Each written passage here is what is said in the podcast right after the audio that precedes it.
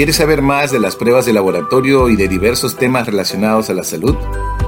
En este podcast conocerás más del mundo de la medicina de laboratorio y de sus profesionales. ¿Deseas unirte a esta comunidad de habla hispana? Soy Luis Figueroa y mi visión es que te sumerjas al conocimiento científico de la medicina de laboratorio. Bienvenido a mi podcast. Disfrútalo.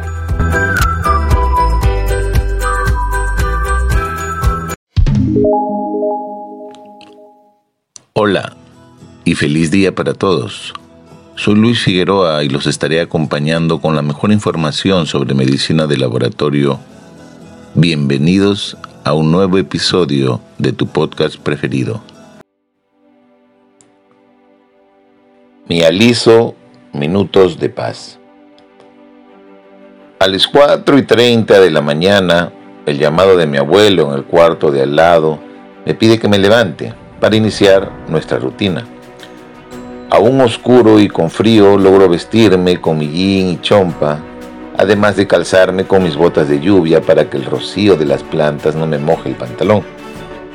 Camino hacia la puerta en el segundo piso y el rechinar de las maderas del entablado en el ceguelo me recuerdan que será un día largo e intenso.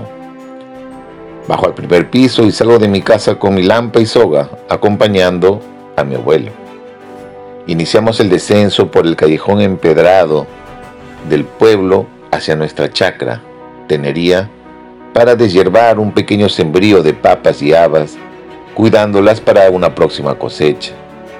Empieza a amanecer y una hermosa mañana vaticina aventuras y mucho trabajo.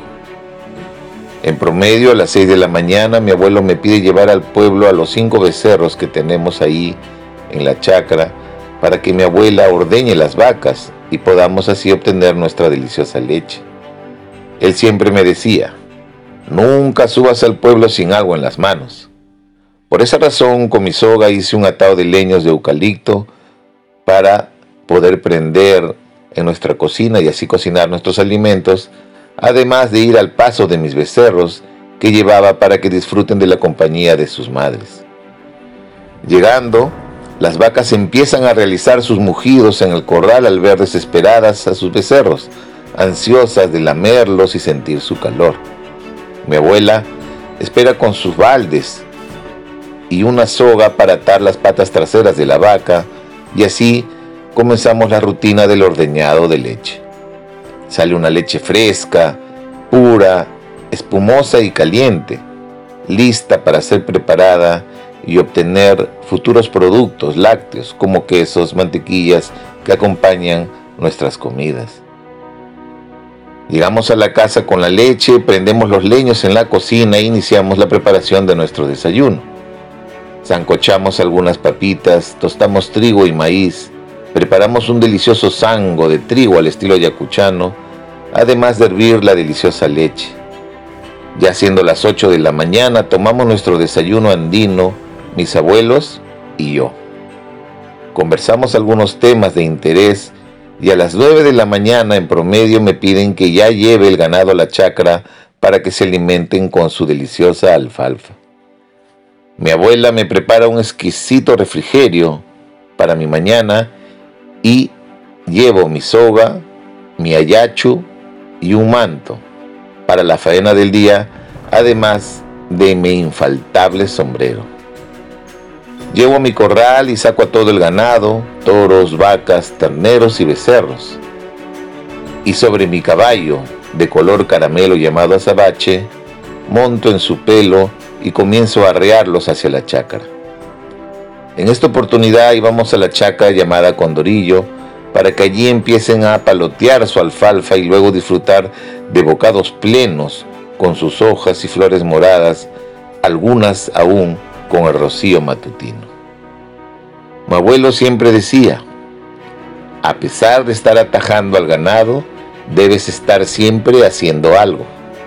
Por esa razón, con mi ayachu, retiraba el quicuyo, que es una planta que asfixia las raíces del alfalfa.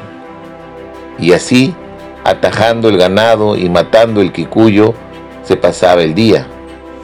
Otros días comía las gomas de las semillas tiernas de tara o también jugaba con los acatanjas y en épocas de lluvia se preocupaban de llevar su alimento.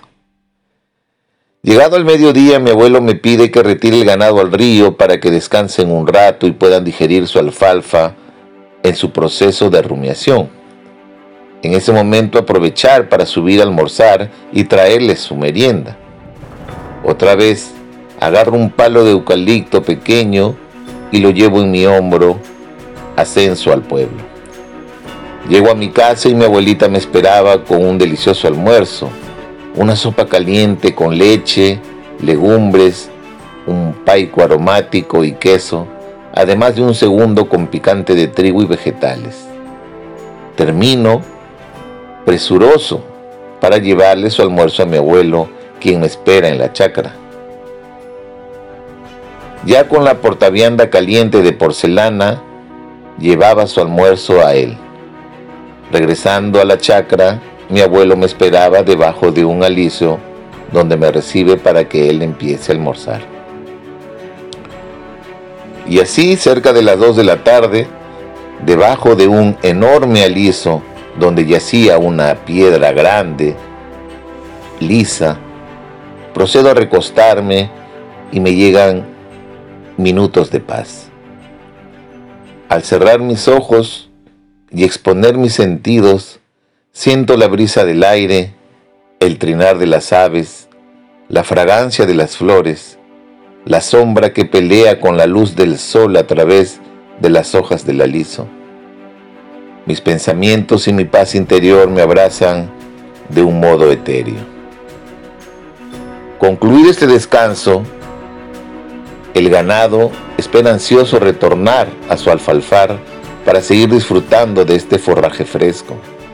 Y así pasa la tarde y cuando ya el sol empieza a ocultarse, mi abuelo indica que retorne el ganado al corral del pueblo para el día siguiente.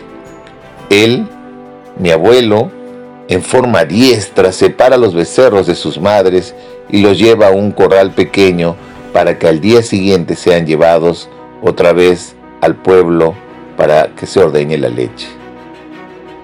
Retorno con mi ganado y mi caballo a Sabache por el río Chico hacia el pueblo, aerreándolo para dejarlo en su corral y allí descansarán hasta el próximo día, para su eterna rutina, porque ellos deben alimentarse feriados y domingos. El ganado se cuida todos los días, todo el año. Ya cerca de las 4 de la tarde es hora de encontrarme con mis amigos para disfrutar de un partido de fútbol o jugar. Aparte también conversar y todo eso era muy emocionante. Cerca de las 6, al abrazarnos el atardecer, retorno a mi casa para una cálida cena acompañado de la luz tibia de una lámpara de queroseno de vidrio. Nuestros rostros se dibujan en la noche hablamos de los acontecimientos del día y programamos nuestra próxima rutina.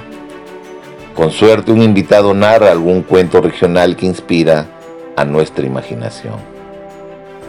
Terminada la cena, cerca de las 7 de la noche, nuestras camas nos esperan para descansar de la exigente jornada. Otra vez, el entablado del segundo piso hace rechinar sus maderas rumbo a mi habitación. Frías las sábanas me acogen con su calor y pronto antes de dormir reflexiono y digo en voz baja, gracias queridos abuelos por heredarme estos hermosos recuerdos. Este episodio se lo dedico con mucho aprecio con un aprecio inconmensurable a mis abuelos maternos, Paula y Eliseo, de mi bella ciudad de Yauta, Lucanas, Ayacucho, en el Perú. Estos recuerdos pertenecen a enero de 1985. Muchas gracias. Hasta aquí llegamos con este episodio. Feliz fin de semana para todos. Cuídense y bendiciones para todos. No olvides que el hombre nunca sabe lo que es capaz hasta que lo intenta. Gracias.